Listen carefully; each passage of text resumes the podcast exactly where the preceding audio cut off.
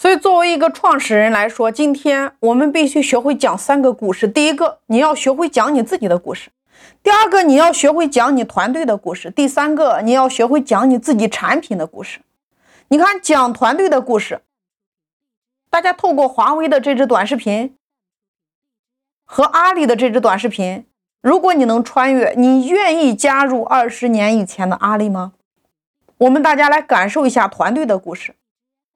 我来问大家，就是今天你做一件事情，你是靠你自己完成的，还是靠众人与我们一起来完成的？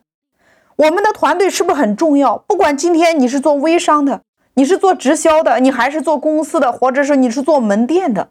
是不是你都得有团队？不管你今天是内部的还是外部的，你都需要有团队。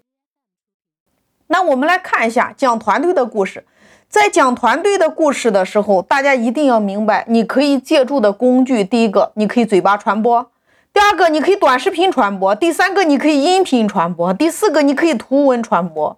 第五个，你可以直播传播。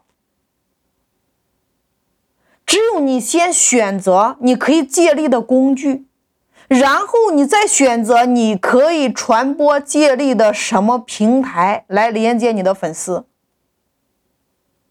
那么大家透过这两支短视频，你来感受一下。你看华为人的力量，他们的团队，他们的伟大。